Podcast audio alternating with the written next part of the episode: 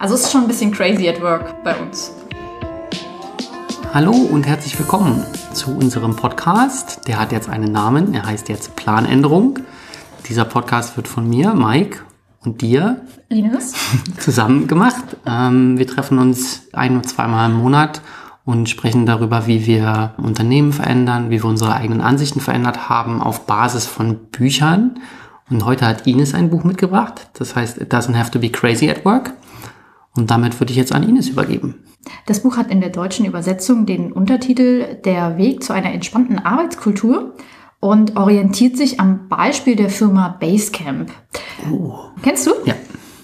Haben wir als Tool evaluiert für Projektplanung und sowas.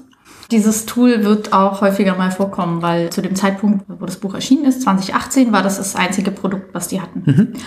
Und das Buch ist geschrieben von zwei der Gründer von Basecamp, Jason Fried und David Heinemeier. Heinemeier. Heinemeier, ja, es, es sieht irgendwie deutsch aus, aber die sitzen in Chicago, also äh, schätze ich mal, er ist allerhöchstens deutscher Abstammung. Die beiden sind CEO und äh, CTO in der Firma. Die haben über 100.000 zahlende Kunden und laut Wikipedia 2020 57 Angestellte, sind jetzt 22 Jahre alt, also die Gründung war 1999. Krass, so alt sind die schon. Und die sind auch immer noch klein geblieben. Das war auch einer der Prämissen. Also ich glaube, ich folge beiden auf Twitter. Ich bin mir gerade nicht so sicher. Dem CEO auf jeden Fall. Und der hat irgendwann vor ein, zwei Jahren mal gesagt, dass deren Ziel ist auch klein zu bleiben. So wie Patagonia, die halt irgendwie gewachsen sind bis Zeitpunkt X. Dann gesagt haben, es reicht jetzt. Und dann einfach nur weitergemacht haben. In Berlin findest du es relativ schwierig, dass die Unternehmen dann in der Größe bleiben wollen. Meistens ist es dann so Hypergrowth und dann wir stellen 57 Leute in den nächsten zwei Wochen ein unter 100 Mitarbeiter haben, also klar, es gibt so kleine Agenturen, die irgendwie mit was, können 10, 20 Leuten rumlaufen, aber in der mit 50er Range würde mir jetzt kein einziges einfallen. Wenn du 30 Employees hast, also Mitarbeiter, Entschuldigung, dann ist das ja üblicherweise nicht dein Ende, also dein, oder beziehungsweise dein Ziel, sondern du sagst dann, gut, wir haben jetzt 30 und wir stellen jetzt die nächsten 10 im nächsten Jahr ein. Da sagt ja eigentlich keiner, es reicht jetzt. Ja, wobei ich mir vorstellen könnte, dass das in Zukunft mehr Firmen gibt, für die das attraktiv ist, in einer bestimmten Größe zu bleiben. Das müssen jetzt nicht die 30 oder die 50 oder so sein. Oder die halt zumindest sagen, hey, wir wollen einfach sehr langsam wachsen. Es ist halt nicht unser Ziel, irgendwie jetzt die nächsten drei Großkunden an Land zu ziehen, um dann Ende des Jahres 100 Mitarbeiter zu haben. Ja. Das ist halt auch Wachstum um des Wachstums willen. Aber anyway, wir sind äh, vom Thema abgekommen. Nein, dann sind wir eigentlich gar nicht. Wir sind schon mitten im Thema drin. Aber ich habe mir so ein bisschen eine Struktur ausgedacht. Also das Buch hat fünf Kapitel und ich werde vor allem auf vier davon äh, ein bisschen näher eingehen. Der Fokus, mit dem ich das Buch gelesen habe, war eher so in Richtung, wie plant man seinen Arbeitsalltag, wie optimiert man seine Kommunikation so, dass man halt irgendwie nicht so ein irre hohes Stresslevel hat. Was in dem Buch auch vorkommt, aber für mich jetzt weniger relevant war, sind so die Aspekte Richtung so Produkt- und businessbezogene Entscheidungen, weil ich auch das Gefühl hatte, dass das, also zumindest für mich war es deutlich weniger neu, aber das wird so am Rande ein bisschen mit vorkommen. Ja, und anfangen tun wir mit dem Punkt Ehrgeiz. Aha. Das kenne ich nicht. Das ist ein Fremdwort. Die sagen, nimm deinen Ehrgeiz an die kurze Leine. Zwei Punkte, an denen sie das so aufhängen, ist einerseits die Sprache. Die sagen, sie sind glückliche Pazifisten. Wir hatten dieses Thema schon mal. Ich, ich weiß nicht, ob du dich erinnerst, aber ich, du hast irgendwann mal Deadlines gesagt und ich habe Yep. gesagt, ah ja, da, darüber müssen wir auch Genau. irgendwann mal reden. Seitdem du das gesagt hast, rede ich oder habe ich den, den, die Wortwahl gewechselt. Ich sage jetzt immer Timeline oder Zeitpunkt, wann es fertig sein muss. Aber Deadline als Wort nicht mehr. Ich versuche das auch, es gelingt mir nicht immer, weil das halt einfach schon irgendwie Teil meines Sprachgebrauchs ist. Aber immer wenn ich mich dabei erwische, nehme ich es zurück Genau. Benutze dann was anderes. Es gibt noch ganz viele andere Beispiele, die haben ein paar genannt. Den Markt erobern, den Markt dominieren, Kunden anvisieren. Was interessant ist, das hatte ich noch gar nicht so in diese Spalte einsortiert, aber so das Anvisieren kommt halt natürlich auch aus Auch so einer ja. Schießrhetorik. Ne? So, du, du, hast halt irgendwie den, den Kunden in deinem Visier und dann ähm, knallst du ihn ab. Das ist eigentlich normaler Sprachgebrauch. Also zumindest wenn du sagst, du willst eine Zielgruppe anvisieren, ist schon was, was ich Schon- sage. Ja. Headhunter?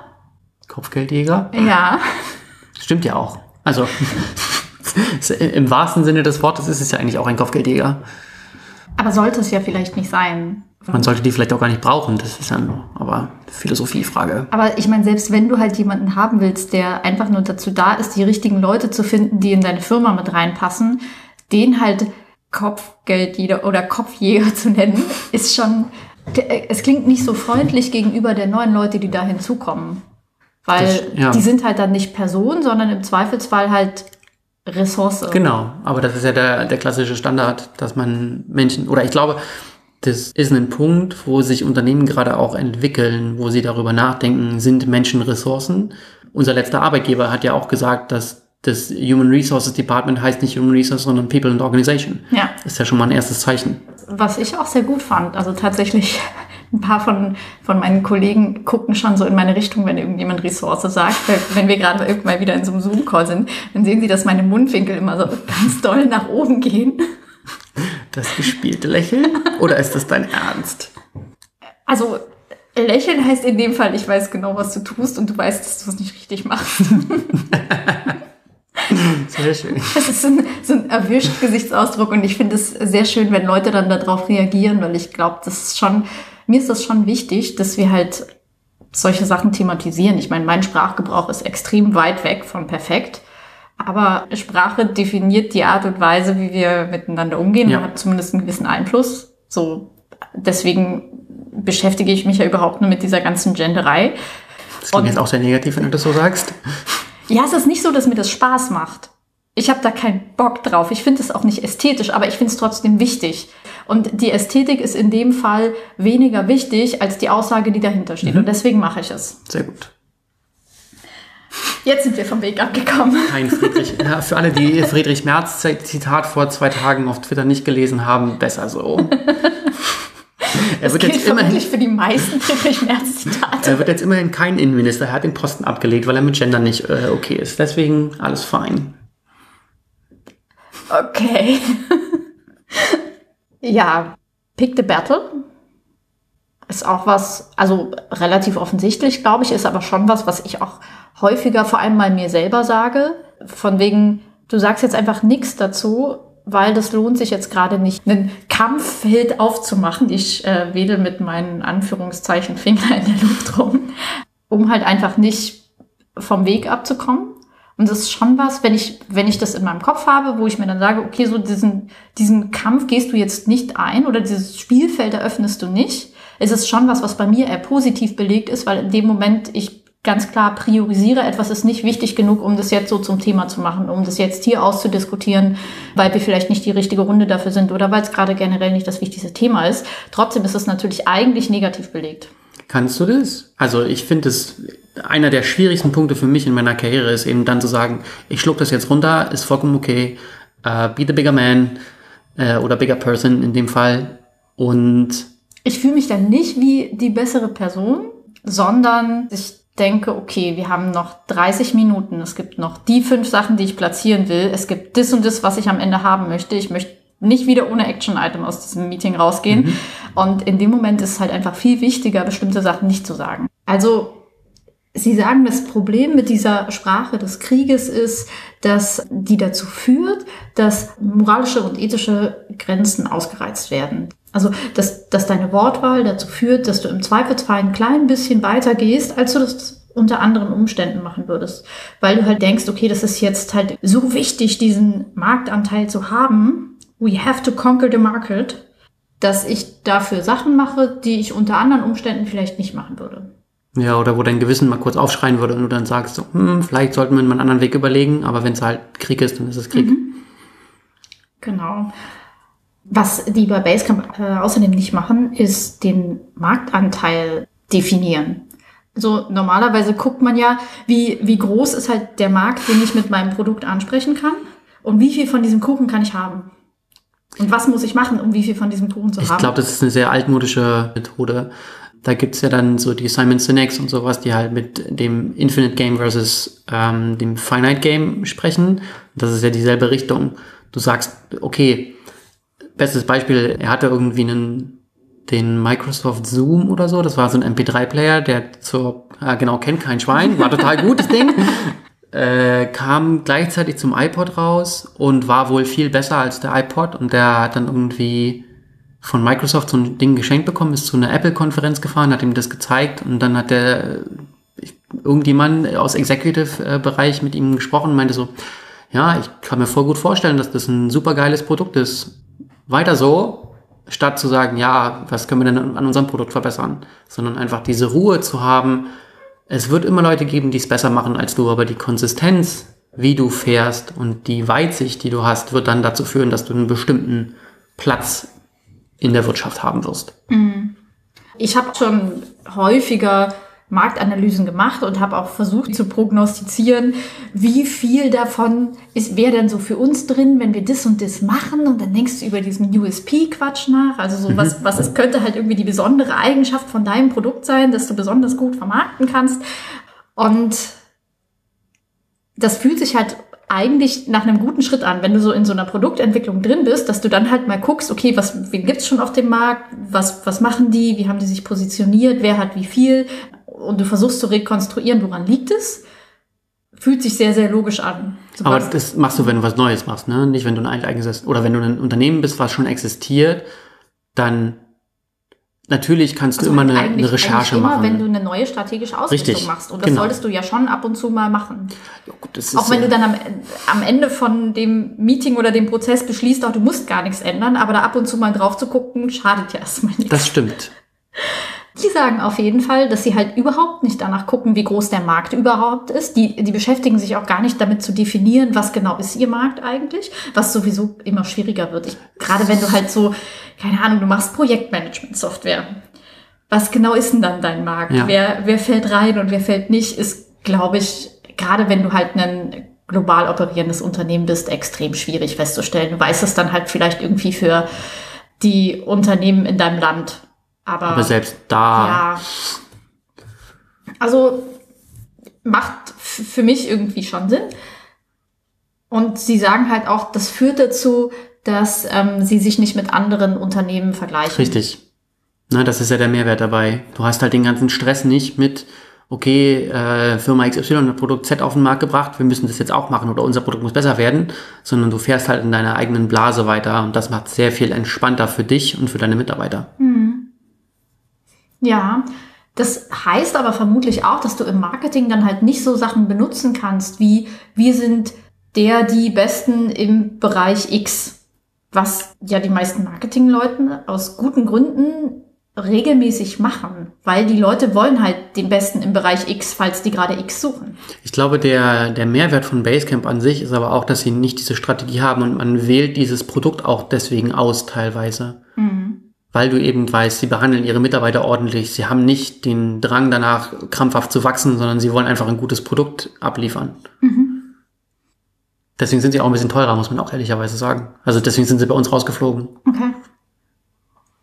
Interessant, zu dem äh, Preispunkt kommen wir ganz gegen Ende noch. Um das Thema Ehrgeiz abzuschließen, den Satz, das Gegenteil von erobern ist nicht scheitern, sondern partizipieren. Fand ich ganz hübsch. Habe ich heute einen Tweet zugelesen. Wenn dein Leben darauf basiert, dass wenn andere gewinnen, du automatisch verlierst, dann ist in deinem Leben was falsch. Warum muss ich jetzt an Trump denken? Voll komisch. Unser Ziel, keine Ziele. Oh, ambitioniert. Aha, nenn mir mal ein Ziel, das du mit deinem Team oder vielleicht auch für dich, für deine Firma, egal, das du dir in der Vergangenheit gesetzt hast. Äh, mehr bessere Dokumentation oder überhaupt erstmal Dokumentation. Interessant. Es ist auf jeden Fall kein, kein smartes Ziel. Es ist nicht messbar. Na gut, es ist messbar im Sinne von, okay, wir haben aktuell keinen, keine Tutorials. Wir haben dann fünf Tutorials. Dann haben wir, also der, der Zeitrahmen ist auch endlich, weil wir sagen, in den nächsten vier Wochen wollen wir fünf Tutorials haben. Dann haben wir vier. Okay, Ziel verfehlt. Schade. Ja, um äh, vielleicht nochmal ganz kurz smart zu erklären. Das steht für, kriegen wir es zusammen? Specific. Stimmt das? Ja, spezifisch ist auf jeden Fall dabei. Measurable. Messbar, Actionable. ausführbar, machbar. Aber es gibt unterschiedliche. Also in, in Englisch sind sie, glaube ich, immer gleich. In Deutsch gibt es unterschiedliche Varianten. Ich habe hier attraktiv. Also finde ich jetzt überhaupt nicht hilfreich beim Festlegen von Zielen.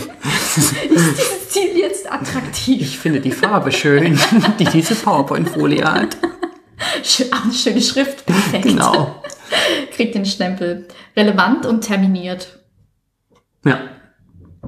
Also mir sind in den letzten Jahren sehr viele Smart Goals begegnet und auch immer mal wieder die Anforderung, halt selber irgendwie Smart Goals zu erstellen. Vielleicht für ein Quartal, für einen Monat, für ein Projekt, was auch immer. Ich glaube, das ist ziemlich üblich. Genau, viel auch im Kontext zu OKRs, also Ja. Objectives and Key Results. Ja.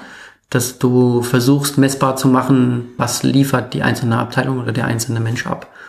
Finde ich auch dahingehend schwierig. Ich, natürlich ist es ein Bewusstsein, was gerade auch geschärft wird mit, alle Firmen sind datengetrieben etc. Aber was dabei irgendwie zu kurz kommt, ist die, das Individuum.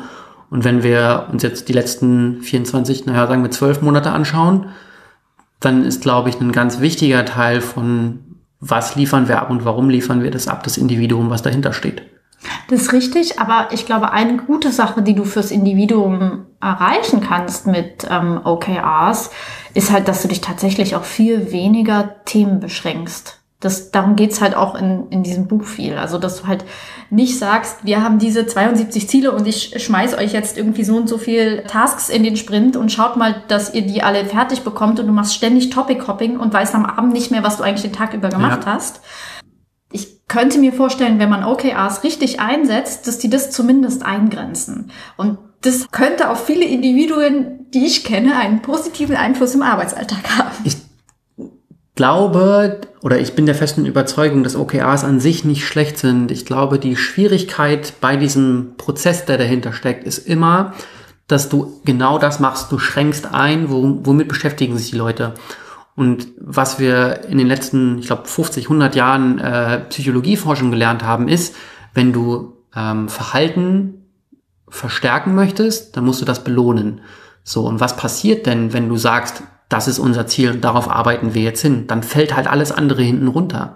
Das heißt, du kriegst am Ende nur das, was du messen wolltest oder was du gemessen hast.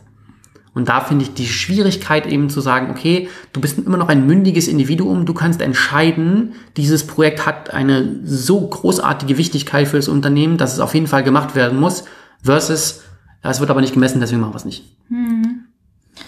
Ja, und hat halt auch ganz oft so Nebeneffekte, wie du bist dann zwar irgendwie fertig geworden, hattest aber keine Zeit mehr für die Dokumentation und jetzt musst du das nächste Projekt vorbereiten. Das heißt, es wird einfach nie dokumentiert Ja. werden.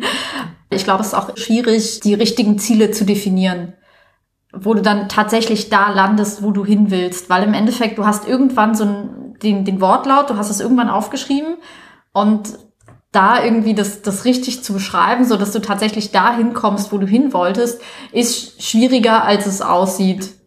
Ja. Und ich habe schon sehr viel Zeit damit verbracht, zu versuchen, schöne Tickets zu schreiben, zum Beispiel. Was machen die? Also, ich muss noch mal ein bisschen scrollen. Smart Goals, Objectives and Key Results. Was macht Basecamp? Also, ich meine, natürlich wollen die profitabel sein, sie wollen ihre Produkte verbessern, aber sie optimieren halt ihre Firma nicht darauf, ständig neue, sie sagen, ausgedachte Ziele zu erreichen. Ja. Es gibt halt keine, keine Umsatzziele, außer profitabel zu sein. Es, Ist das nicht, also für mich ist das total legitim und auch voll sinnvoll, dass das das einzige Ziel sein sollte. Das einzige Ziel sollte sein, wir können unsere Gehälter heute und morgen noch bezahlen. ja, ich würde schon gern ein bisschen langfristiger planen, weil ähm, es ist auch schön, wenn du weißt, dass in einem halben Jahr du noch eine hohe Wahrscheinlichkeit hast, die Gehälter bezahlen zu können. Logisch. Aber dafür musst du halt nicht unbedingt dir ein Ziel setzen von wegen, wir machen jetzt halt irgendwie so und so viel Umsatz. Das heißt nicht, dass sie sich gar keine Ziele setzen, aber sie machen halt genau dieses, was oft als Best Practice dasteht, mit diesen smarten Zielen, dass die halt messbar sind, wo du, die du abhaken kannst. Genau das machen sie nicht weil sie sagen, es ist eine potenzielle Gefahr für die Firmenkultur. Auch hier geht's wieder so um Ehrlichkeit, Moral, Integrität. Beispiel, dir fehlt halt im letzten Drittel des Quartals noch Summe X zum Umsatzziel. Also lass uns mal schnell den Refund-Prozess so ein bisschen schwieriger machen, damit wir das irgendwie noch erreichen. Was, wo halt völlig klar ist, das hilft der Firma nicht. Ja. Die Kunden wollen das Ding zurückgeben und dann solltest du ihnen das erlauben, weil ansonsten hast, hat dein Support Probleme und du kriegst schlechte Amazon-Kommentare und das wird dir nicht weiterhelfen, wenn du halt jetzt sagst, okay, ihr könnt den Quatsch nicht mehr zurückgeben oder nur, wenn ihr halt irgendwie hier die richtige E-Mail-Adresse gefunden habt, um den richtigen Aufkleber zu bekommen. Und ich glaube, wir, uns fallen relativ viele Beispiele ein, wo das gar nicht so einfach ist, ja. ähm, Verträge wieder abzuwickeln zum Beispiel. Die Frage, die sich dann stellt, ist, ist das Unternehmen erfolgreich, weil sie die Mentalität haben oder ist es einfach erfolgreich gewesen, geworden, was auch immer, weil sie eine Nische entdeckt haben? Also ist es ein Henne-Ei-Problem? Mm. Ich glaube, du hast eine höhere Chance, eine Nische zu entdecken, die gut funktioniert, wenn du halt deine Leute entsprechend behandelst. Und Aber die Nische gab es ja, also jetzt perspektivisch, die haben die Firma gegründet, zu zweit, dritt, keine Ahnung. Mhm. So, und dann haben die ja irgendwie ein Produkt gehabt, was gut funktioniert hat. So, das ist wahrscheinlich ein ähnliches Produkt gewesen wie das, was es heute noch gibt. Ich, 99 ist schon eine Weile her, ich kenne die noch nicht so lange. Und jetzt halten die sich ja aber schon seit 21, 22 Jahren am Markt. So machen die das jetzt, weil das Produkt damals gut war, weil sie das gut umgesetzt haben, weil die Mitarbeiter gut sind, weil sie die richtigen Mitarbeiter geheiert haben, die die Philosophie verstehen. Ich glaube, die würden sagen, weil sie halt einfach ganz gut gelernt haben im Laufe der Jahre. Die haben halt auch irgendwie mal Sachen ausprobiert, schreiben halt zum Beispiel auch, sie haben sich halt auch irgendwann mal so ein Umsatzziel gesetzt und haben halt dann festgestellt, das führt nicht in die richtige Richtung und dann haben sie es halt nicht nochmal gemacht. Vielleicht haben sie das sogar abgebrochen. Ah, das weiß ich nicht mehr okay, genau. gut. Ja. Das ist ja dann quasi auch und, mehr oder weniger agil. Ja, und ich glaube, das, was sie halt von einigen anderen Firmen unterscheidet, ist, dass sie halt einerseits einen Blick dafür haben, und das halt ganz klar sagen, wir, wir wollen halt nicht so eine crazy Company sein. Mhm. Wir finden das auch nicht cool, was ja auch ein total wichtiges Thema ist. Wenn jemand sagt, hey, ich habe diese Woche 80 Stunden gearbeitet, es gibt genug Settings, wo das der coole Typ ist. Weil, wow, der muss ja so wichtig sein, wenn so viele Leute was von dem brauchen, oder? Also so, das äh, wird im Zweifel nicht so ausgesprochen, aber ich meine, wie häufig erzählen sich Leute gegenseitig, dass sie halt am Wochenende gearbeitet haben und dass man da halt auch irgendwie stolz drauf ist. Ich bin da auch nicht komplett frei von. Gerade wenn ich das Gefühl habe, dass das, was ich gemacht habe, schon sehr effektiv war, also es geht nicht darum, dass man halt irgendwie sehr viel Zeit in Meetings zugebracht hat. Okay. Darauf bin ich nie stolz. Gut. Aber wenn ich das Gefühl habe, okay, ich habe jetzt irgendwie das und das und das alles fertig gemacht und das kann jetzt irgendwie so rausgehen und dann können wir irgendwie den Plan erfüllen, können das neu anstoßen, das ist schon geil. Und dann, ja, liegt es natürlich auch ein Stück weit daran, dass ich halt viel arbeite oder zumindest bringe ich es damit in Verbindung. Und dieses Buch hat mich das auch so ein bisschen in Frage stellen lassen. Sehr gut. Danke, Buch. Und damit sind wir beim nächsten Punkt. Zeit. Zeit gehört unter Artenschutz. Das stimmt. 50 Prozent der Managerzeit sollte Strategie und Planung sein, um das mal gesagt zu haben. Für all die da draußen, die das gerade nicht auf die Reihe kriegen. 40 is plenty. Das finde ich einen schönen, ich finde plenty generell so einen schönen Ausdruck. Das klingt so nach, nach Überfluss und nach hier vollen Obstkörben. 40 Stunden sind jede Menge. Du kannst total viele gute Sachen in 40 Stunden machen. Und das wird nicht toller, wenn du 80 Stunden daran arbeitest. Das stimmt. Auch weniger ist fein. Sie beschreiben so einen Tag, wo sie halt nach drei Stunden fertig sind und dann halt sagen, wir fangen keine neue Aufgabe ja. an, sondern wir gehen nach Hause. Endlich. Ich habe versucht, mich zu erinnern, ob ich das schon mal gemacht habe in den letzten Jahren und mir ist nichts derartiges eingefallen.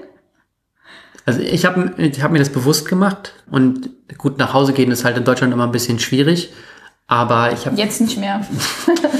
viele Tage gehabt, die ich mir selbst so gelegt habe, dass ich Zeit dafür habe, mir danach was anderes anzusehen, Artikel zu lesen, mich einfach weiterzubilden und zu schauen, dass ich meine Ressource Zeit, schlechtes Wort, ich weiß, aber dieses heilige Gut irgendwie damit auch Aktionen bringe, die mich selbst voranbringen. Weil mhm. als Manager ist ja immer die Schwierigkeit, dass du hast keine Sachen mehr, du abhakst. Alle anderen Leute machen Sachen, die die abhaken können und du bist eigentlich nur fürs große Ganze und fürs Drumherum zuständig, aber du hast nicht mehr diese Tickets, die dir zugewiesen werden, wo du dann weißt, okay, Ticket ist fertig, sondern yay, 10 E-Mails beantwortet, 15 neue. Gut, das ist der richtige Schnitt jetzt gerade. Das heißt, du wünschst dir die Dann-Spalte zurück. Ich, ich habe ein riesiges Problem damit. Ähm, Gibt es auch genug Literatur zu, dass Management-Jobs halt keine Duns mehr haben. Sondern es gibt immer das nächste, es gibt immer das nächste Projekt. Aber wenn du projektbasiert arbeitest, dann sind ja zumindest Projekte irgendwann abgeschlossen. ja, aber das, du hast ja da mehr oder weniger nichts mehr zu beigetragen. Du hast halt die Leute da drauf gesetzt, die das Projekt bearbeitet haben. Aber du Ja, hast und ja du nicht, hast nicht im Weg rumgestanden und deswegen war das Projekt erfolgreich. vielleicht, das ist dann, musst du halt eine Retro machen, um zu wissen, ob es wirklich erfolgreich war. Was war dein Einfluss? Kannst du das verbessern? Und dann gibt es die nächsten zehn Projekte, die für die letzten zwei Quartale schon auf dem Zettel standen, die irgendwie runtergefallen sind. Ja, ich äh, weiß, was du meinst. So. Und das finde ich unglaublich schwierig, diese, dieses Mindset wieder zu haben, ich habe was erledigt, ich habe was fertig gemacht.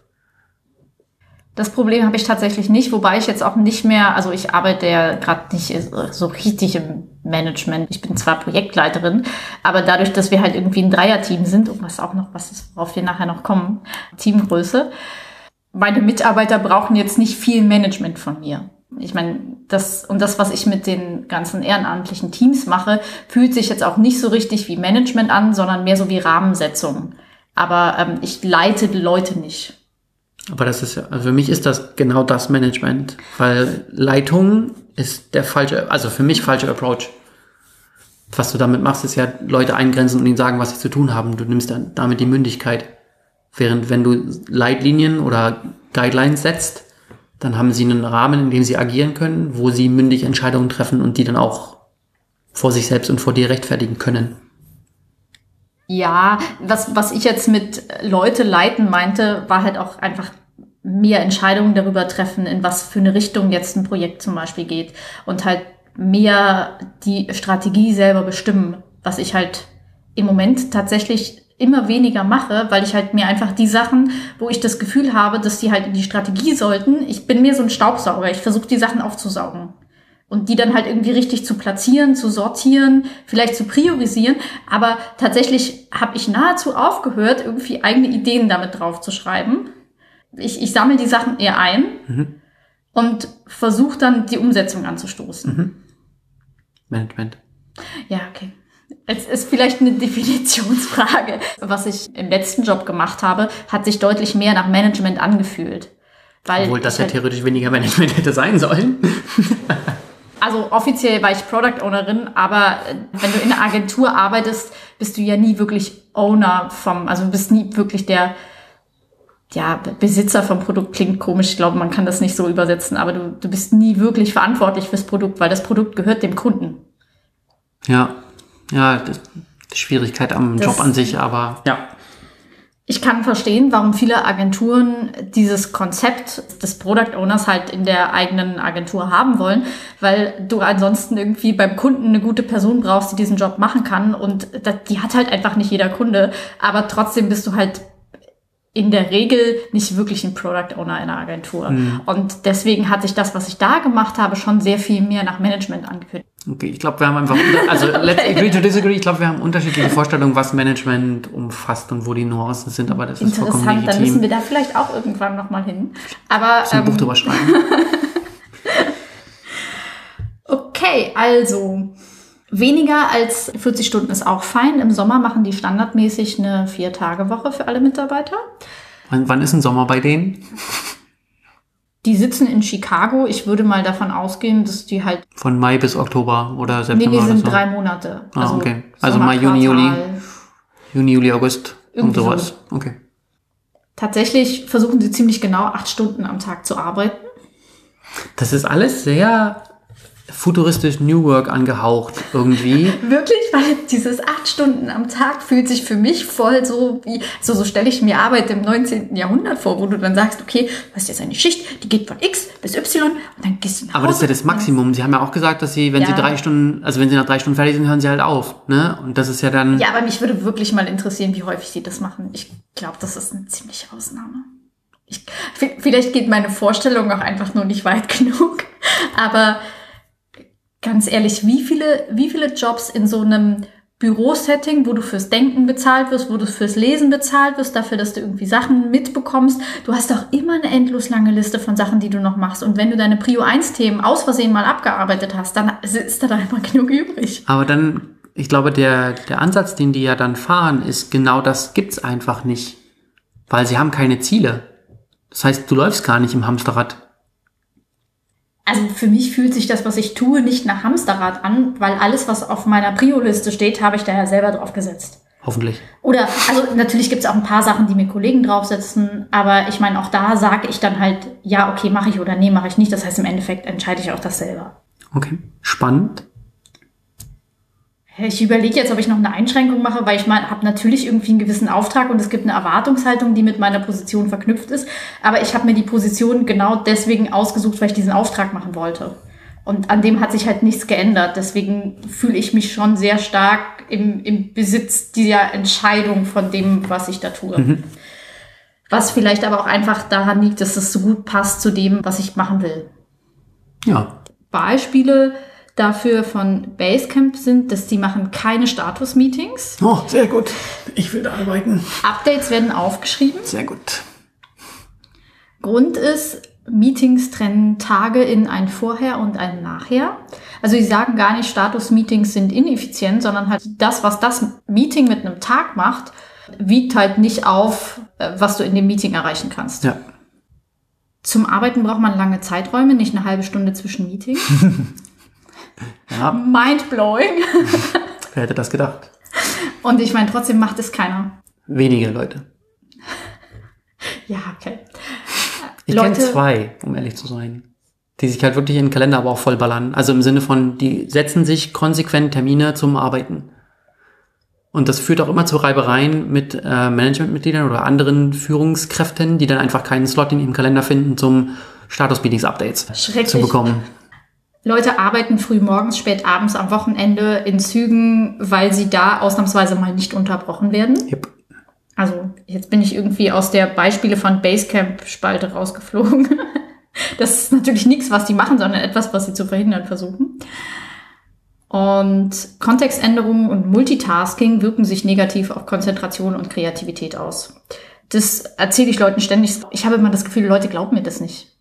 Wenn du denen sagst, Context-Switching ist schwierig. Ja, wir sind jetzt hier in diesem Meeting und du machst nebenbei was anderes. Das ist ineffizient. Ich, ich weiß, es fühlt sich gerade für dich an wie Multitasking, aber du klaust damit allen anderen Zeit, weil du die Frage nochmal stellst, die wir gerade schon beantwortet haben. Also, ich kann das voll verstehen, dass Leute das machen und es ist auch nicht so, dass ich das nie machen würde. Aber gerade wenn du halt nicht in so einem sinnlosen Meeting bist, wo du dich fragst, was überhaupt dein Beitrag sein könnte, sondern halt etwas, wo du halt einfach zusammen arbeitest, dann finde ich das sehr anstrengend, wenn Leute das machen. Und dann sind wir bei einem sehr schönen Thema gelandet, das du auch schon so ein bisschen angesprochen hast, Kalender-Tetris. eine, eine wundervolle Wortschöpfung. Also Tetris, dieses Spiel, wo halt irgendwie man so kleine Blöcke so schichtet, dass sie gut ineinander passen. Ja. Und ich habe das gelesen und dachte sofort, ich weiß genau, was gemeint ist. Ich bin mir immer nicht so richtig sicher, ob das ein Kulturproblem von Unternehmen an sich ist. Also, dass du deine Arbeit nur als wertvoll anerkannt oder geschätzt wird, wenn sie möglichst voll ist. Also, wenn dein Kalender sagt, du kannst nicht mehr, dann machst du richtige Arbeit.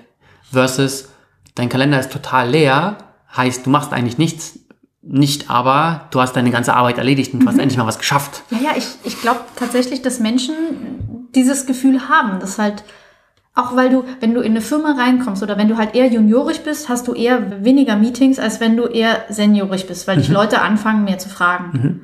Und die halt merken, okay, du kennst dich in den drei Themen gut aus und dann wirst du halt von allen möglichen Leuten zu den drei Themen angesprochen. Das heißt, die lernen dich gut kennen. Das heißt, im Zweifelsfall fragen die dich auch für irgendwas anderes oder laden dich in irgendwelche Meetings mit ein, weil du warst in dem Meeting ja schon drin, also kannst du in das andere auch mit reingehen, ohne drüber nachzudenken, ob das Sinn macht oder nicht.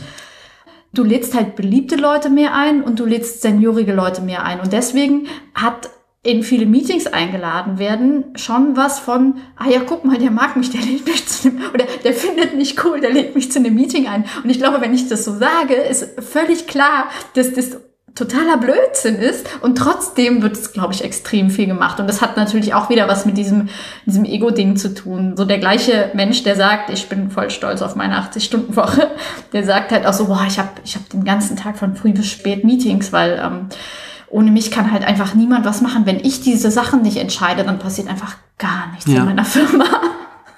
Womit das Kapitel anfängt, ist, dass die Kalender nicht veröffentlichen. Also die Kalender Oh, von, den, sehr schön. Äh, von diesen Leuten, da kann niemand reingucken. Sehr gut. wo ich erstmal dachte, hm, okay, also ich erzähle Leuten ständig, hast du nicht in meinen Kalender geguckt, zu dem Meeting habe ich gar keine Zeit, da ist schon ein Blocker da drin. Und frag mich dann so, hey, hast du deine Hausaufgaben nicht gemacht? Warum schickst du mir ein Meeting zu einem Zeitpunkt, wo bei mir schon was anderes drinsteht? Und die sagen halt, diese Diskussion sollte man gar nicht führen, Richtig. weil dir sowieso niemand Meetings einstellen sollte. Ja. Wo ich dann Oh, erstmal dachte, gut. hm, Schwierig, weil du hast halt immer Abstimmungstermine oder sowas.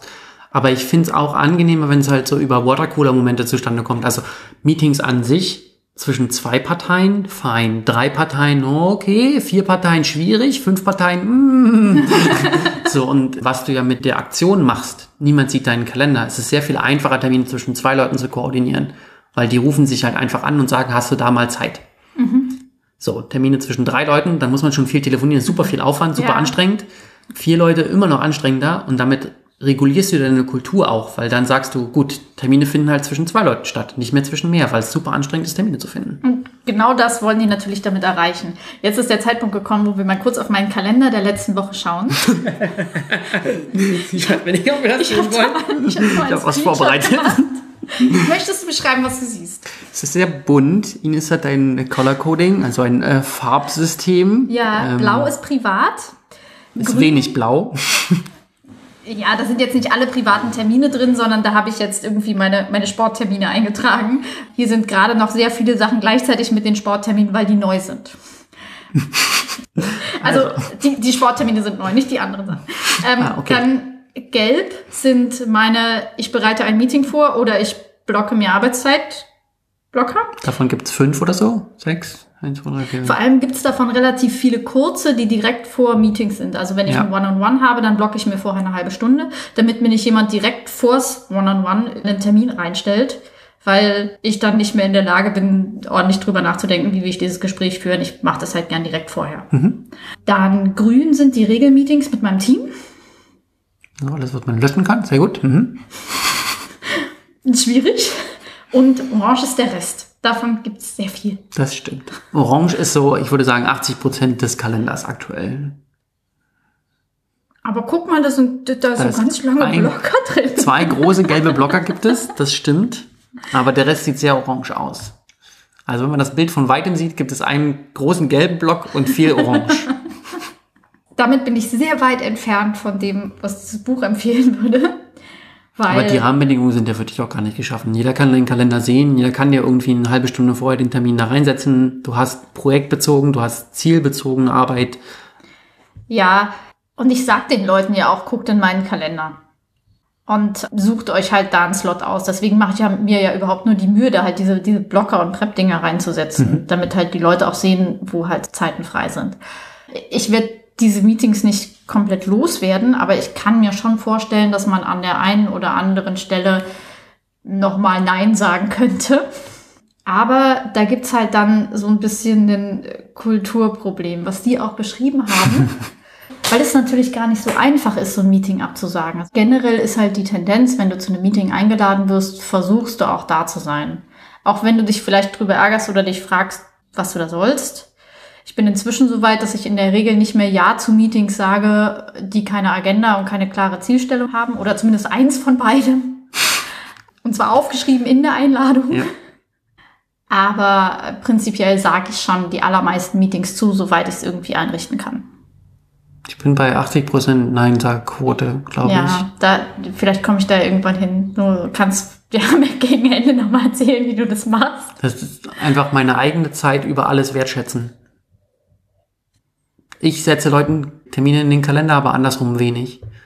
Weil meine Zeit ist wertvoll und jemand anders soll die nicht kontrollieren. Führt auch Wenn- zu riesigen wenn dich- Problemen. Wenn dich jetzt halt irgendwie ein Kollege anquatscht und sagt, hey, du hast doch das und das schon mal gemacht, ich habe da gerade ein Riesenproblem, ist nicht super dringend, aber es wäre schon wichtig, dass mir damit jemand hilft, kannst du das machen? Ich sag natürlich ja. Aber dann setze ich einen Termin dafür auf, nicht die andere Person setzt einen Termin auf. Also das ist das, was bei mir sehr gut funktioniert, ist, dass ich setze Termine auf, die ich für wichtig halte. Und die Leute müssen vorher anfragen, ob es einen Slot dafür gibt und ich suche diesen Slot aber aus.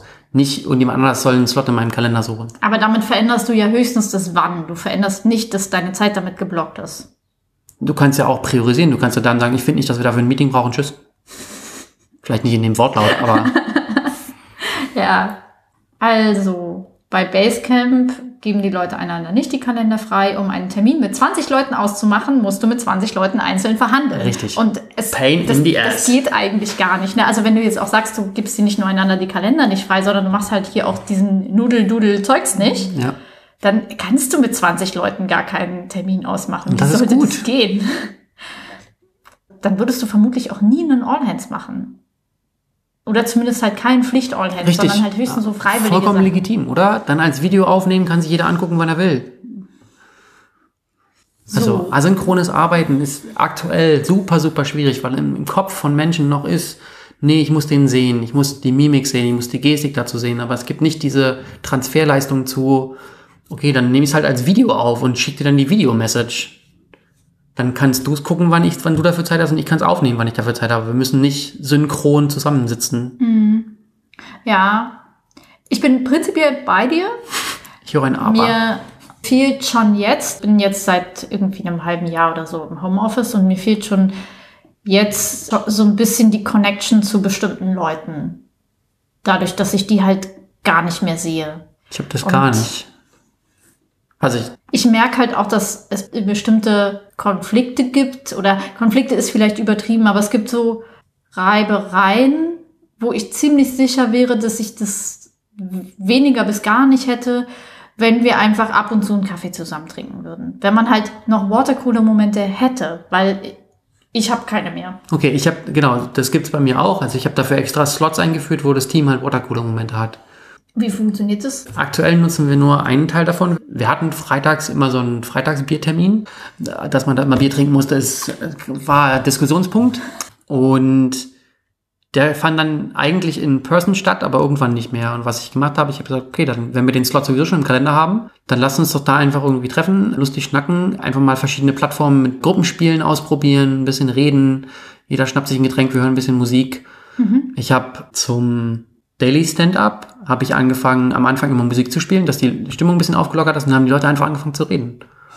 Machst du das bevor der eigentliche Termin losgeht? Ja, ich bin dann zwei Minuten früher da und fang, weil sonst habe ich auch einfach genug Zeit eingeplant zu sagen, okay, dann mache ich jetzt fünf Minuten nur schnattern und danach geht's erst los. Und es ist auch nicht wichtig, dass jedes Daily quasi produktiv ist, sondern es geht eher darum, dass wir ein Teamgefühl haben und die Leute sich besser kennenlernen. Und ich nutze auch One-on-Ones eher dazu, dass wir einfach reden, statt wir haben feste Ziele, die wir jetzt abarbeiten müssen. Deswegen ownen die One-on-Ones auch die Mitarbeiter. Damit diese Kultur von, oh nein, ich, wir haben jetzt ein One-on-One, ich muss was vorbereiten, das ist alles super anstrengend, hin zu, wir haben ein One-on-One und wir reden einfach, wie es dir geht. Also sehr, sehr viel Aufwand, aber wichtig. Ja, ich habe auch schon länger auf meiner To-Do-Liste, also gerade mit den ehrenamtlichen Teams oder mit einzelnen Leuten da, die halt Lust darauf haben, Termine anzubieten, wo die halt einfach mal was anderes machen können, als über den Status von ihrem Projekt zu reden. Aber bisher war das noch nicht weit genug oben auf der Priorliste, dass ich es mal umgesetzt hätte. Das ist inzwischen sehr weit runter ins Backlog gerutscht. Okay, ja, ich priorisiere sowas. Also dieses ganze Zwischenmenschliche ist mir sehr, sehr, sehr wichtig, weil es auch ein Teil meiner Führungskultur ist. Und es geht mehr bei, für mich Führung um zwischenmenschliche Zusammenarbeit als Erreichung von Zielen. Finden sehr, sehr viele Menschen anders oder sehr, sehr schwierig auch, weil die Wertschätzung einer Person ist immer darüber gegeben, wie viel leisten sie und nicht, was leisten sie. Und das würde ich gerne umdrehen. Wie viele Storypoints haben Sie diesen Monat Richtig. geschafft? So, wir haben auch alles irgendwie mit 80% mehr Storypoints geschätzt als letztes Jahr, aber gut, wir haben halt mehr geschafft. Sie sind so produktiv. Ja.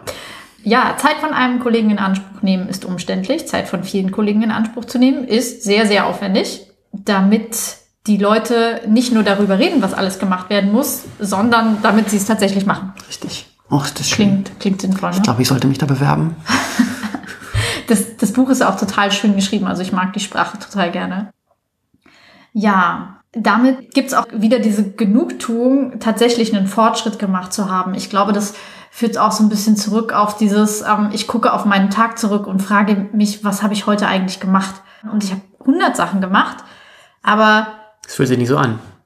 Es, es fühlt sich auch nicht so an, als wäre ich unproduktiv gewesen, aber ich ja, kann halt am Ende eines Tages nicht sagen, hey, ich habe heute X geschafft, Richtig. sondern ich habe so ein bisschen davon gemacht, dann habe ich dem das geschickt, dann habe ich dem das geschickt, dann habe ich das nochmal überarbeitet und da die Slides aktualisiert, damit ich das morgen das und so weiter. Ja. Aber das ist dann auch wieder viel, nicht was hast du gemacht, sondern wie hast du es gemacht, oder? Mhm. Ne? Ja. So. Das Büro ist eine Unterbrechungsmaschine. Sehr gut. Basecamp ist eine fully remote Company, Ja. ne? Ja, Ja, genau. genau. Logisch.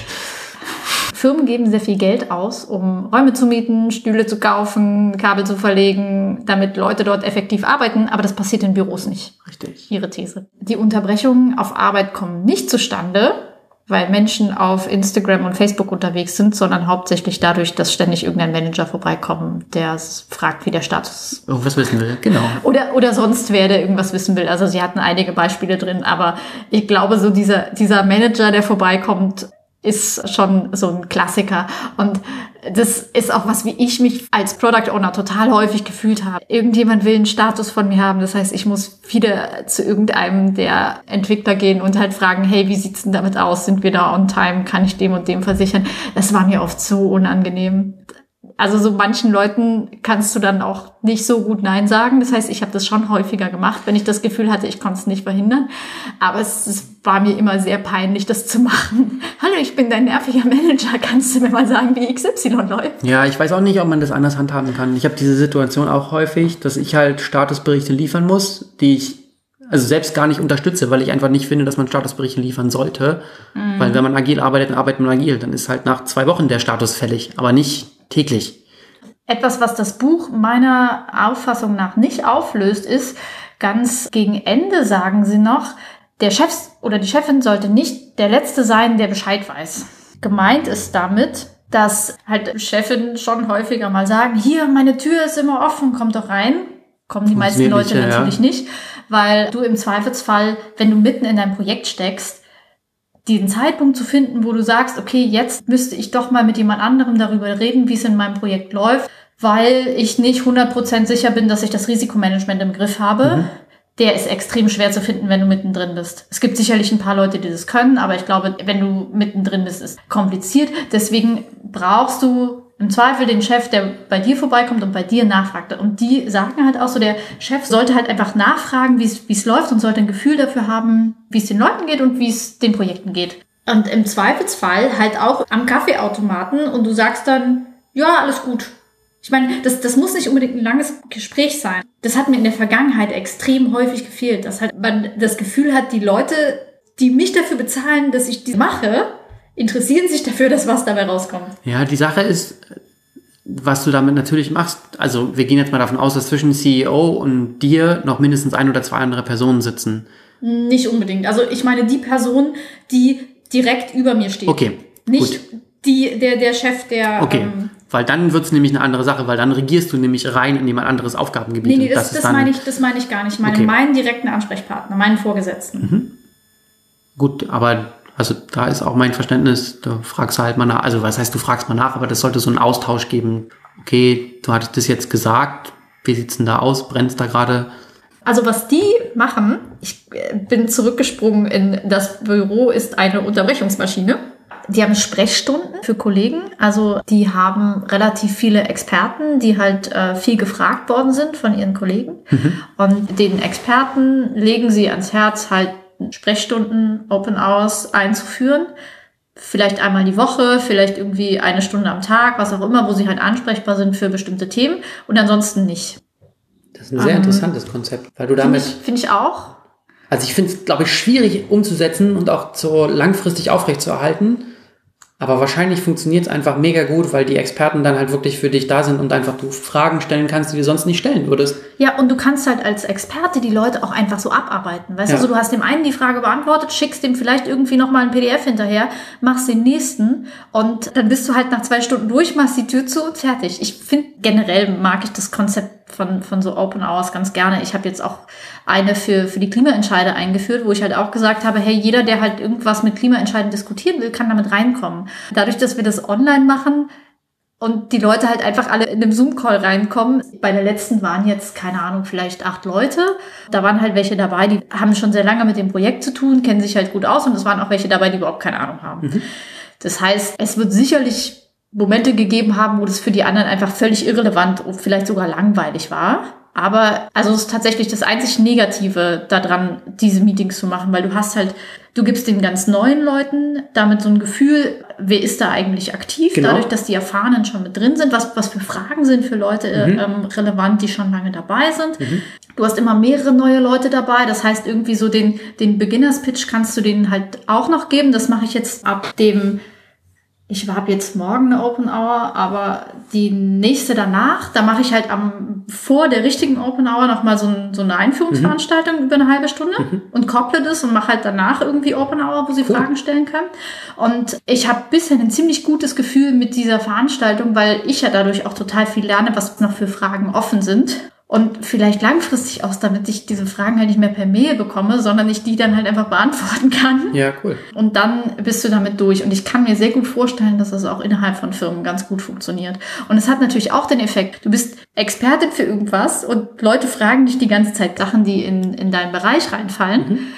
die sie aber vielleicht schon auch selber hätten googeln können. Und wenn du dann sagst, hm, erkläre ich dir gern, komm mal nächste Woche Montag. Dann müssen sie erstmal da kommen. Und dann googeln sie vielleicht auch einfach, weil ja. die nächste Woche Montag zu lange hin ist. Ja. Ich glaube, es hat voll viele gute Effekte. Klingt cool. Ansonsten macht es nicht einfach, Leute zu unterbrechen. Sowohl von, von so Firmenkulturperspektive als auch technisch. Mhm. Feed your culture.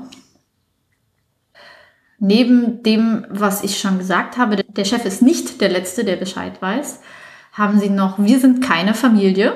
Oh, sehr gut. Weil die Aussage oh. eh immer nur in eine Richtung funktioniert, ja. nämlich diese Firma ist deine Familie, du solltest alles für sie geben und nicht andersrum. Und sie verhandeln keine Gehälter. Sie haben das am Anfang gemacht, haben dann irgendwann beschlossen, dass sie halt anders versuchen wollen. Und zwar gibt es für jede Rolle und jedes Level ein festgelegtes Gehalt. Ah, okay, gut. Kein Gehaltsband, sondern ein festgelegtes Gehalt. Perfekt das jede einzelne bekommt. Und sie schauen halt, dass sie im Branchendurchschnitt je Rolle und Level in den oberen 10% der Gehälter liegen. Das heißt, die bezahlen Silicon Valley Gehalt, ne? Ja. Egal, wo du wohnst. Ja, gut, aber du hast halt auch, also ich glaube, die Menschen schaffen auch mehr, weil die Kultur halt einfach so ist. Du hast viel mehr Freiräume, du hast viel weniger Unterbrechungen, du hast, weißt du? Ja, also sie schaffen halt nicht mehr, weil sie mehr verdienen. Nee. Das, ich kann mir das auch sehr gut vorstellen. Du ziehst dir die richtigen Leute auf allen Ebenen quasi ran. Kulturell, ja. arbeitstechnisch und halt auch irgendwie dann die Leute, ja. die das Geld verdienen wollen. Ich, ich würde voll gern mal in so einem Setting arbeiten, aber ich glaube, es ist relativ schwer, so ein Setting selber herzustellen, wenn du halt nicht in einem Unternehmen arbeitest, wo das sowieso Kultur ist. Ja, oder du gründest selber was. Ja, noch ein anderes Thema. so, viertens, das letzte Kapitel, Zusammenarbeit.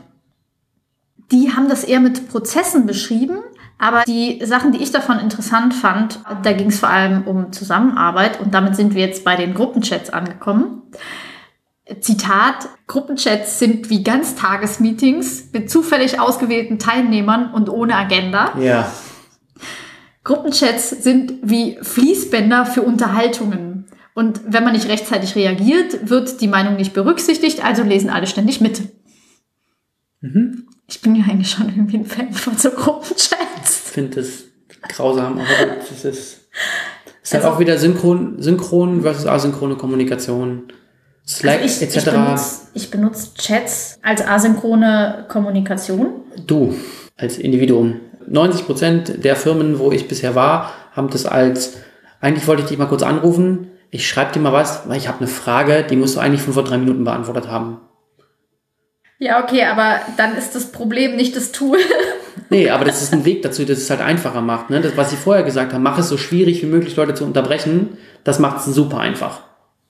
Aber Gruppenchats sind einfach super toll, weil du kannst halt sagen, du interessierst dich für das Thema Spenden sammeln und Fundraising in Ehrenamts-Klimaentscheid-Kontext. Super, komm in diese Gruppe rein, dann kannst du lesen, was die Leute schon dazu geschrieben haben, kannst dir die Links dazu angucken. Da ist halt auch ganz oben der Link zur entsprechenden Wiki-Seite drin. Du kannst selber deine Fragen da reinstellen. Das ist themenbasiert. Das heißt, die Leute, die in diesem Chat drin sind, interessieren sich dafür.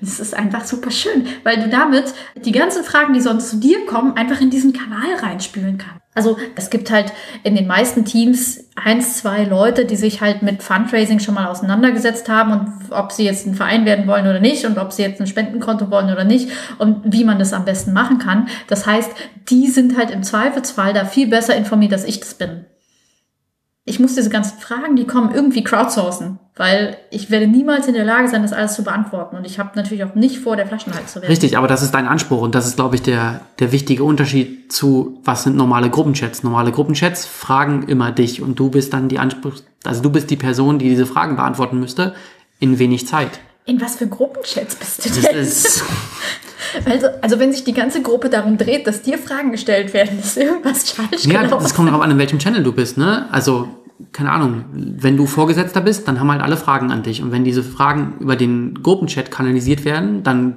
ballern da halt Leute ohne Sinn und Verstand Fragen rein. Wenn dann noch. Nur weil du, also gerade wenn du Vorgesetzter bist, bist du im Zweifelsfall nicht die Person, die sich am besten auskennt. Das siehst du, du so. die Person, die sich am besten das auskennt. Das ist eine Frage der äh, Philosophie und es gibt Unternehmen, die das sehr anders sehen. Ähm, ich hätte davon. Es gibt auch Unternehmen, die sich in die Regeln schreiben, dass man von 8 bis 16 Uhr bei Slack online zu sein hat, was dann auch zu einem Kulturproblem eben führt. Aber das ja, okay, andere das ist, das ist jetzt nicht so, wie ich unsere Chat-Tools verwende. Das ist genau die Frage, ne? Wie also gehst du daran? Ich habe die auch zu häufig offen, aber wenn ich arbeiten will, dann mache ich die zu. Genauso mhm. wie ich meine Mail-Programme zumache, wenn ich arbeiten will. Mhm. Aber ich und glaube, du bist da auch sehr viel reifer und abgeklärter als 99 Prozent der Menschen, die in Unternehmen arbeiten. Die haben es halt die ganze Zeit offen, weil das könnte ja jemand fragen. Das ist so dieses ne, äh, Input, Input, Input, out. genau. Und ja, ich verstehe die ganzen Sachen, die da drin sind. Und auch ich habe manchmal dieses Ganztagsmeeting-Gefühl und sage mir dann halt auch immer, ja, irgendwo bin ich selber schuld, weil ich habe das Ding gerade auf, obwohl ich das gerade gar nicht brauche. Das heißt, ich kann es zumachen. Es reicht völlig, das eine Stunde am Tag offen zu haben. Irgendwie halbe Stunde morgens, halbe Stunde nachmittags fertig. Und dann sehe ich halt auch so, ich bin nicht die Einzige, die das so macht. Das heißt, es ist vermutlich doch nicht so ein individuelles Problem, sondern es ist schon auch irgendwie ein... Das ist ein Kulturding. Die, diese Chats verleiten dich halt schon dafür, die halt relativ häufig offen zu haben weil da halt dann im Zweifel die Informationen drin sind, die du halt gerade brauchst für deine Arbeit. Keine Ahnung, ich habe ich halte abends einen Vortrag und bin dabei, den vorzubereiten. Mhm. Und dann fällt mir ein, ah ja, ich wollte ja noch die Info haben. Wo hat Hauke mir diesen Link geschickt? Ah ja, der ist in dem und dem Chat drin. Mache ich das Ding auf, da steht so und so viel ungelesene. Ist natürlich eine Verlockung, da reinzugucken. Und dann kurz was anderes zu machen. Mhm. Und dann, und dann ist eine halbe Stunde später. Richtig, genau. ja, total. Also ich kann sehr gut verstehen, warum das mit den Gruppenchats schwierig ist, aber ich mag sie trotzdem und ich wüsste jetzt auch nicht, wie ich die ersetzen könnte. E-Mail-Chat, also mir fallen auf Anhieb mindestens zwei andere Sachen. E-Mails sind eine Katastrophe. Gut, aber das ist ja eine Frage der Handhabung. Also es gibt auch wahrscheinlich keine E-Mail-Etikette. Das ist so, ne, du kannst ja, ja vor allem, wenn du halt eine Frage hast zu dem Spendenkonto und du weißt aber noch nicht genau, hey, wer kann mir die beantworten? Und du schreibst sie in den Chat rein und irgendjemand guckt irgendwie am nächsten Tag drauf und schreibt dir eine Antwort, Richtig. alles ist gut. Du, du schreibst doch nicht eine E-Mail an zwölf Leute, weil du eine Frage hast. Aber das ist doch genau die Schwierigkeit, die dann auch damit ausgelöst wird, dieses Medium dazu zu geben, weil was das verleitet dazu, keine ordentliche Dokumentation zu haben.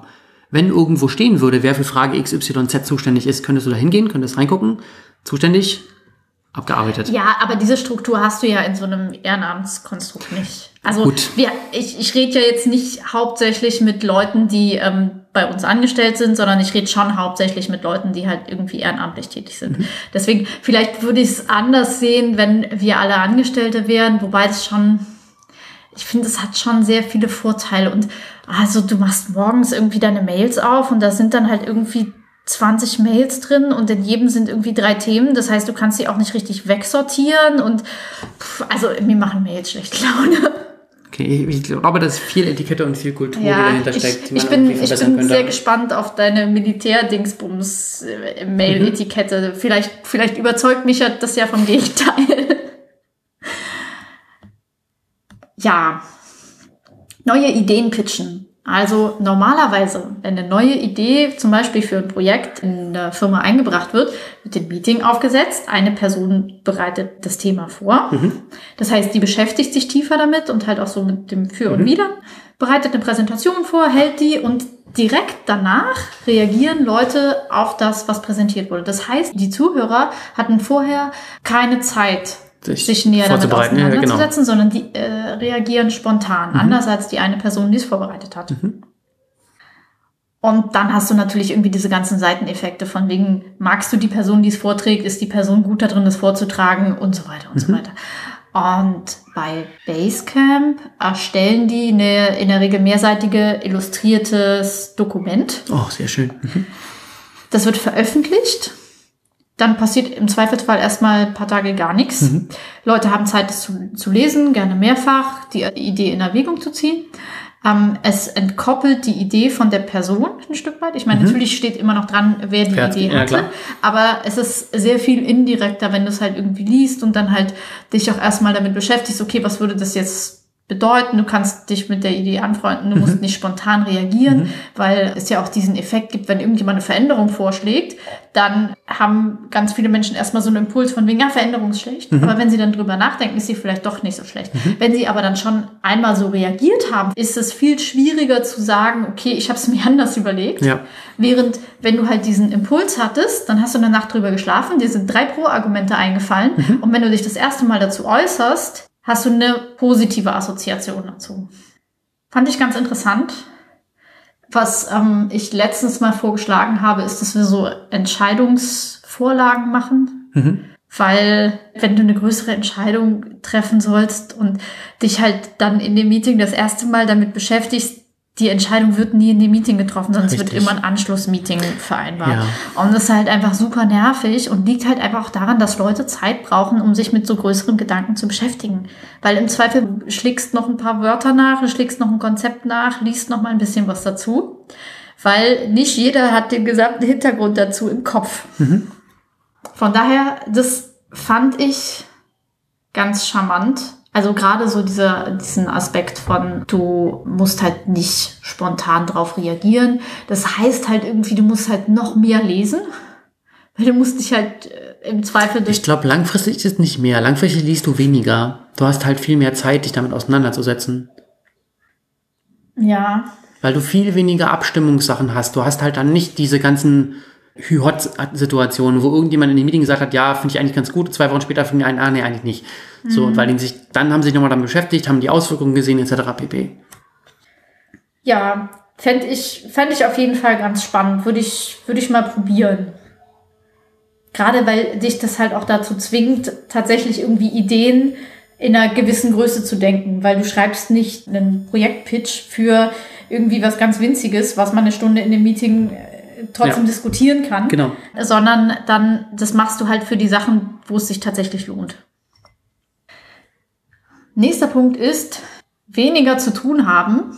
Dazu habe ich nochmal ein Zitat. Time isn't something that can be managed. Das fand ich interessant, weil ich doch, also Time Management ist halt einfach was, was schon relativ häufig in so Sachen auftaucht, die ich so beiläufig lese, weißt du, so keine Ahnung, scrollst mal durch LinkedIn durch oder durch T3N und da ist überall so ein bisschen Time Management drin. Oder wo, wenn ich halt irgendwie so meine Vorschlagsliste für Audible aufmache, dann.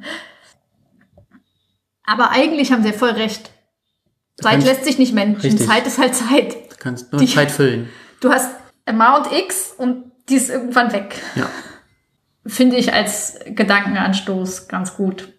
Ja, der einzige Weg, mehr erledigt zu bekommen, ist, weniger zu tun zu haben. Beispiel, ähm, früher haben die Checks und Kreditkarten akzeptiert. Checks im Sinne von, du hast so ein Mhm. Ja, amerikanisch, ja, genau. Ich fand dieses Konzept immer sehr lustig. Ich habe das nicht häufig gemacht, aber immer wenn ich das mal gemacht habe, hat es sich unwirklich angefühlt. Die Frage war also, ähm, wollen Sie halt irgendwie jemanden dafür einstellen, die Checks abzuarbeiten, einen Prozess dafür basteln, wie mhm. funktioniert das am besten, mhm. diesen Prozess irgendwie Schritt für Schritt automatisieren, optimieren, hast du nicht gesehen? Ja. Nein. Also haben sie Checks abgeschafft genau. und haben damit natürlich irgendwie einen Teil ihrer Kunden unglücklich gemacht, vielleicht auch verloren, sicherlich. Ja, aber. Sich selbst halt viel schneller gemacht. Ja, auch da das ist ja auch wieder ein Konzept, du wächst nicht, um zu wachsen, sondern du wächst nur, wenn es sinnvoll ist. Mhm. Und wenn dieser Prozess oder das Unterne oder dieser, dieses Projekt sich nicht auf dein Unternehmensziel, nämlich agil sein, einwirkt, dann machst du es halt ja. nicht. Das lässt sich halt immer total gut sagen für so Sachen, die gut funktioniert haben, weil aus, aus heutiger Perspektive, wo halt eh irgendwie alle Geldabwicklung, aber ich meine, niemand erwartet mehr, dass halt das akzeptiert wird. Hoffentlich.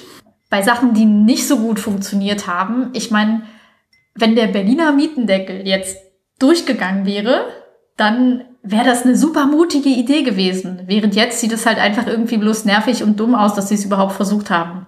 So, das ist so, äh, aus einer Gewinnerperspektive ist das immer ja. ein bisschen attraktiver zu erzählen. Trotzdem ist es ein guter Hinweis. Und dann haben wir die Dreierteams. Drei Leute sind eine magische Nummer für Zusammenarbeit. Mhm. Dreierteams brauchen keinen Manager. Mhm. Das finde ich total interessant, weil wir waren ja mal zu vier, dann ist ähm, einer gegangen aus meinem Team. Mhm. Und tatsächlich hat sich die Teamdynamik dann noch mal ein bisschen geändert. Und also, obwohl ich es schade finde, dass er nicht mehr da ist, mhm. habe ich schon das Gefühl, dass ich jetzt noch deutlich weniger so das mache, was ich mir unter klassischem Management vorstelle. Ja. Weniger Abstimmung, weniger, naja, logisch. Und wenn wir jetzt in unserem Update-Meeting sind, das wir nach wie vor machen, ich leite dieses Meeting eigentlich kaum noch an. Was natürlich auch daran liegt, dass wir uns eingespielt haben als Team. Ich meine, wir sind jetzt ein halbes Jahr als Team zusammen. Da passiert sowas auch einfach. Aber ich glaube schon auch, dass es ein bisschen an der, an dieser Dreierkonstellation liegt. Mhm. Ja, wir haben ja davon auch schon drüber gesprochen. Mit drei Leuten einen Termin ausmachen, findest, mhm. geht halt noch. Ab vier wird super anstrengend. Ja ich weiß nicht mehr genau, wo ich das her habe, aber ich, ich glaube, es war irgendeine Studie, die mal gesagt hat, so äh, Teams mit vier Leuten, da sagen dann Menschen, hm, naja, wir sind zu wenig. Und Teams mit fünf Leuten sagen Menschen dann, wir sind zu viele. Mhm. Kennst du das? Es gibt. Ähm also das war halt, das, das kippte irgendwie so von, keine Ahnung, 60 auf 30 Prozent ja, oder was, so. Das ist was witzig ist, ist, wenn du ähm, Menschen ähm, Objekte hinhältst, Bleistifte, irgendwas. Mhm. Bis vier kannst du automatisch mit einem Blick äh, sehen. Ab fünf musst du nachzählen. Mhm. Macht voll Sinn. Wenn du so ein klassisches Scrum-Team hast, Scrum-Teams funktionieren sicherlich nicht in jedem Kontext, aber ich glaube, insgesamt ist das schon was, was sich in vielen Kontexten bewiesen hat, dass es eine gute Konstellation sein kann, mhm. wo du halt einen fünf bis acht Teammitglieder hast, inklusive eines Scrum Masters, und eventuell exklusive eines POs. Aber, Gut, dann, aber also du hast ja im Scrum-Team eigentlich auch immer zwei Manager. Du hast einmal den PO als Manager, der halt irgendwie für Ressourcenverwaltung bla bla bla zuständig ist und der Scrum Master, der halt irgendwie für Teamgefühl, Teamentwicklung zuständig mhm. ist. Du hast ja nicht keine Manager in diesem Team. Das ist richtig, aber darum ging es mir auch gerade nicht, sondern mehr um diesen Aspekt, was was für eine Teamgröße brauchst du, um effektiv zu sein. Naja, aber dann, was du ja rein logisch, wenn du Scrum Master und PO nicht hättest, würde das Team funktionieren? Nee, es wäre zu groß. Wenn das Team aber nur drei Entwickler wären, dann würden die sich halt miteinander absprechen. Das würde irgendwie funktionieren, auch ohne Manager. Ja. Aber sobald du halt diese magische Grenze von drei, vielleicht auch fünf überschreitest, brauchst du halt Leute, die das strukturieren. Vermutlich wären das dann tatsächlich drei, weil der Kommunikationsaufwand wird ja auch deutlich höher, ja. umso mehr Leute du drin hast. Ich glaube, du musst halt dann schon nochmal deutlich anders mit Projektplanung und Aufgaben umgehen. Aber ich fände das. Ich weiß auch nicht, ob die feste Teams haben oder ob das halt so ein Mischmasch ist. Du arbeitest diese Woche in dem Team, nächste Woche im anderen Team.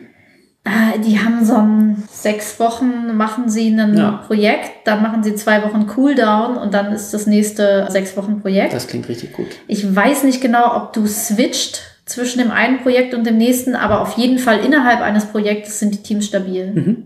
Gut, aber wenn du sechs Wochen halt quasi mit den gleichen Leuten redest, dann hast du zwei Wochen zum Neusortieren mhm. und dann bist du woanders. Potenziell. Vielleicht nicht alle sechs Wochen, aber oder alle acht in dem Fall. Ja. Ich habe am Anfang auch gedacht, dass sich auch in, in den ehrenamtlichen Teams, in den Lokalteams, mhm. Äh, kleinere Kernteams rausbilden würden. Bei manchen ist das auch so, aber wir haben auch relativ viele Teams, die so riesige Kernteams haben, wo halt dann irgendwie 15 Leute Kernteam sind. Gut, aber da machen halt nur drei Leute effektiv was, der Rest ist so ein bisschen da. Da kann ich tatsächlich nicht nah genug reingucken. Also ich habe halt irgendwie, ich könnte mir halt vielleicht mal ein Team vornehmen, wo ich da so, so ein bisschen mehr reingucke. Das wäre ganz interessant, aber ich weiß nicht, ob da irgendwie gerade jemand großartig von profitieren würde. Deswegen habe ich das noch nicht gemacht. Ich finde es halt einfach total spannend zu, zu schauen, wie die sich tatsächlich in dem, ich nenne es jetzt mal Arbeitsalltag, auch wenn es jetzt keine ja, ja. Arbeit ist, ähm, wie die sich da organisieren. Ich glaube, das Spannende ist dann halt irgendwie so, das wird so ein bisschen wie so Aufgaben in der Schule, so Gruppenarbeiten. Du hast halt irgendwie eine Person, die was macht, eine Person, die dann präsentieren muss und eine Person, die irgendwie den ganzen Rest dann rumgesessen hat, was auch immer gemacht hat. So auf 15. Ist sicherlich mal der Fall, aber ich glaube, die machen einfach ganz viel über Arbeitskreise. Also das. Ja, es wird auch wechseln. Das ja. werden nicht immer die gleichen Personen sein. Du hast im ehrenamtlichen Bereich ist es auch schwieriger zu sagen, du hast X und Y Zeit dafür das wird sich ja verschieben. Du hast diese Woche mehr Zeit, nächste Woche weniger. Und dann springt halt irgendjemand ein. Ja. Und dann ist die Redundanz bei 15 Leuten ja wahrscheinlich einfacher als bei dreien. Trotzdem ist es halt ein, ein relativ komplexes Projekt, wo der Kommunikationsaufwand, wenn dein Kernteam aus 15 Leuten besteht, theoretisch riesig sein müsste. Ja, wenn jeder dazu eine Meinung hat, auf jeden Fall. Das ja. ist, und die sich im besten Fall noch unterscheiden, alle 15. Herzlichen Glückwunsch. Willkommen im Projektmanagement. Ja, aber ich meine, viele von denen sind trotzdem äh, sehr effektiv oder sehen zumindest jetzt von, so, soweit ich das okay, ja. beurteilen kann, wo ich halt zu den meisten Teams halt irgendwie alle zwei Wochen im Vernetzungstreffen mal Kontakt habe und zwischendurch, wenn sie eine Frage haben. Aber wir haben jetzt gerade 28. Ich kenne, es gibt Teams, wo ich keine einzelne Person persönlich kenne, mhm. was schade ist, aber jetzt sich, glaube ich, nicht ändern lässt, ja, weil der Fokus ist halt wachsen. Ich gucke noch mal kurz auf meine Notizen. Projektgröße. Ich bin nicht hundertprozentig sicher, ob ich erfasst habe, was Sie meinen, weil ich das Gefühl hatte, dass Sie sich so ein bisschen widersprechen in, in diesem, mhm. in dem Kapitel. Aber es ging so in die Richtung, Dreier-Teams übernehmen Projekte von guten Größen, also die halt irgendwie nicht so riesig sind, dass sie nie fertig werden. Mhm oder halt auch mal kleine Projekte, während es großen Teams schwerer fällt, sehr kleine, kleine Projekte, Projekte, effektiv ja, zu genau. machen, weil mhm. die im Zweifelsfall über die kleinen Projekte stolpern. Mhm. Oft braucht man für eine wesentliche Veränderung halt nur eine kleine Anpassung im Code mhm. oder im Konzept, was auch immer. Und ähm, das ist halt mit einem großen Team schwerer umsetzbar. Mhm. Das habe ich auch schon häufiger festgestellt. Keine Ahnung wie häufig ich über ein drei Story Point Ticket schon eine halbe Stunde diskutiert ja. habe, weil natürlich immer das Ziel ist, dass jedes Teammitglied jedes Ticket versteht. Mhm. Und es ist als Ziel, klingt das ja auch erstmal total gut, aber wenn sich dann halt irgendwie zwei Leute irgendwann angucken und sagen, boah, ich hätte es schon längst fertig machen können. In der Zeit, während ihr geredet habt, ja, logisch, genau. Dann fragst du dich halt auch, ob das der richtige Prozess ist. Auf der anderen Seite ist es natürlich auch ein Stück weit dein Job, gerade wenn du juniorigere Leute dabei hast. Die und so. Ja, ja. klar. Was ist, wenn fünf Abteilungen in das Projekt oder die Entscheidung involviert sind? Kommt nicht vor. Keine Ahnung, wie sie das machen. Es ist viel zu viel Abstimmung, das geht gar nicht. Ja, aber ich meine, du sagst, hey, ich würde gern XY machen und dann tauchen fünf Leute auf, die sagen, ah, da müssen wir aber mitreden, weil das ist irgendwie aus den und den Gründen und die Kommunikationsabteilung und ich glaube, du denkst einfach viel zu sehr in den klassischen Konzepten. Wenn du diese diese Kultur hast, dass zum einen Meeting ist super schwer und anstrengend, dann beschäftigst du dich auch nur noch Sachen mit Sachen, die für dich wichtig sind, wo du deinen Senf dazugeben musst und wirklich musst. So und dann wenn du die Kultur hast, dass dieses Dokument verfasst wird, dann wird dieses Dokument wahrscheinlich nochmal aufgebrochen werden in Unterprojekte. Und bei diesen Unterprojekten werden dann die richtigen Personen am Tisch sitzen, ziemlich sicher. Ja. Ich hätte voll Bock drauf, das mal auszuprobieren und halt ich kann mir gut vorstellen, dass das funktioniert, aber mhm. ich glaube, um das so richtig zu verstehen, musst du es halt einfach machen. Ja, genau. Also ich glaube, du musst dafür gearbeitet haben oder für die mal gearbeitet mhm. haben, um mhm. zu sehen, läuft es. Der wird es auch Probleme geben, die Natürlich. reden dir halt nicht drüber oder weniger. Also zumindest nicht in diesen Büchern. Genau, weniger publik. Aber man könnte ja, keine Ahnung, mal schauen, ob man irgendwelche Rezensionen oder sowas dazu findet. Mhm. Aber ich glaube, es ist ein sehr spannendes, also auch eine sehr spannende Einstellung. Ja, finde ich auch. Ich hätte schon echt Bock, irgendwie das mal auszutesten. Ja, damit bin ich dann auch schon fast am Ende. Es gibt noch ein ähm, fünftes Kapitel, wo es um den Unternehmenserfolg geht. Da stehen halt irgendwie so Sachen drin wie Monotonie ist genauso stressig wie Veränderung. Oder ähm, keine Ruhe in den roten Zahlen. Profit ist wichtig. Mhm. Was sich auch so auf die Start-up-Szene richtet. Das letzte, worauf ich noch ein bisschen eingehen wollen würde, ist, ähm, der schlechteste Kunde ist der, den du dir nicht erlauben kannst zu verlieren. Ja. Die, für den machst du alles. Genau, für den änderst du im Zweifel auch dein Produkt, mhm. so dass es für alle anderen Kunden ja. auch nicht mehr passt. Und da ist auch eine interessante Verbindung zu äh, Rules for Revolutionaries, mhm. was wir in Folge zwei oder so besprochen mhm. haben, weil die ja auch sagen, verbring deine Zeit nicht damit, irgendwelche Großspender an Land zu ziehen. Sondern, Schau ja. halt, dass du möglichst viele kleine weil im Endeffekt, da musst du dich mehr auf dich konzentrieren. Du musst dich auf deine Botschaft mhm. konzentrieren und damit die Leute mitnehmen. Genau. Und du beschäftigst dich halt nicht damit, was musst du denn machen, um in das Konzept von XY reinzupassen, sondern du musst dich darauf konzentrieren, was ist als Botschaft so gut, dass es für viele Leute passt. Ja, zumindest damals 2018 hatten die ein äh, Preismodell, wo sie 99 Euro im Monat pro Account genommen haben. Mhm. Deswegen war ich vorhin ein bisschen irritiert, dass du gesagt hast, die wären zu teuer für euch gewesen. Ich glaube, also das, ich, ich bin mir gerade nicht hundertprozentig sicher, aber ich glaube, die hatten eine Evaluierung für, also in unserer Evaluierung war das dann mhm. Teamgrößen basiert. Also nicht jeder zahlt. Also mit, sondern mit Account meinen die nicht User Account, sondern Business Account. Das ja, heißt genau. pro Firma. Ich weiß nicht, ob es das noch gibt. Ja, das, weiß ich auch nicht. Ist. Kann gut sein, dass sie ähm, das geändert haben. Aber so die Idee dahinter ist halt, alle bezahlen komplett das Gleiche. Natürlich würden die das Ding im Zweifelsfall auch an Amazon verkaufen, aber Amazon bezahlt dann 99 Euro und ist halt damit komplett irrelevant für deren ähm, Weiterentwicklung. Ja, ja, ich glaube, der, die Schwierigkeit bei uns war, dass es nur eine Abteilung genutzt hätte und wir die Kosten für die anderen Modelle oder die Lizenzen trotzdem weitergelaufen wären. Das heißt, es wären mhm. einfach 100 Euro on top gewesen. Womit die ja, anderen natürlich immer günstiger wären. Ja, dann halt auch wieder 1200 Richtig. sind, ne? Ja, ich bin durch. Cool. Das war ein sehr schönes Buch. Ich werde mir das gleich mal kaufen und lesen. Ich kann das sehr empfehlen. Es hat Spaß gemacht. Und äh, ich werde mal gucken, dass ich so ein paar Sachen davon umsetze. Wobei tatsächlich die interessantesten Sachen halt irgendwie niemand greift auf deinen Kalender zu und du schaust, dass du die Meetings los wirst. Ich glaube, ich werde halt Schwierigkeiten haben, das umzusetzen. Ich kann da vielleicht irgendwie im Kleinen was dran machen und kann halt schauen, ob ich halt in unserem Team was ändere. Ich glaube tatsächlich, mir würden halt unsere Team-Meetings fehlen, wenn ich die abschaffen würde. Weil, das ähm, weißt du erst, wenn du es nicht mehr machst. Ich schon gern mit den Leuten rede. Ich habe ja am Anfang eigentlich auch ein Daily vorgeschlagen und wir sind jetzt halt bei einem äh, Montag, Mittwoch, Freitag mhm. Turnus, wobei wir uns Freitag aktuell draußen zum Mittagessen treffen, wenn es nicht regnet. Cool. Ähm, ja, das ist sehr schön. Damit hätten wir viel früher anfangen sollen. Gut, war doch Scheißwetter und kalt. Ja, und stimmt. So. Aber dann kannst du irgendwie noch spazieren gehen oder so. Aber es, ähm, es ist sehr schön, die beiden ab und zu mal zu sehen. Verstehe ich. Und da wir auch nur zu dritt sind, lässt sich das natürlich ja, auch ganz gut Das ist schon die perfekte Größe. Wobei ich gerade gar nicht sicher bin, ob das aktuell legal ist, weil wir aus drei Haushalten kommen. Aber wir stehen immer sehr weit voneinander weg. Das würden wir am Ende einfach rausschneiden. Okay. Ich glaube. Dann vielen Dank. Bis zum nächsten Mal. Wir freuen uns. Nächstes Mal. Jetzt muss ich kurz überlegen. Ich bin dran. Und wenn du jetzt ein Buch vorschlägst, musst du das tatsächlich Richtig. dann auch machen. Ne? Ja. Vielleicht lässt du dir das einfach offen. Ach so, nee, das ich letzte hatte, Mal hast du dich nämlich auch nochmal umentschieden. Genau, ich hatte Drive schon äh, auf meinem Kalender festgeschrieben, dass ich das vorstelle. Ich habe auch schon angefangen, das zu schreiben. Ähm, zu schreiben? Also die Zusammenfassung. Ach so, okay. Genau. Also nächstes Mal gibt's Drive. du, kannst, mir. du kannst auch gerne ein selbstgeschriebenes Buch vorstellen. Das finde ich auch gut. Nächstes Mal schaffe ich das nicht.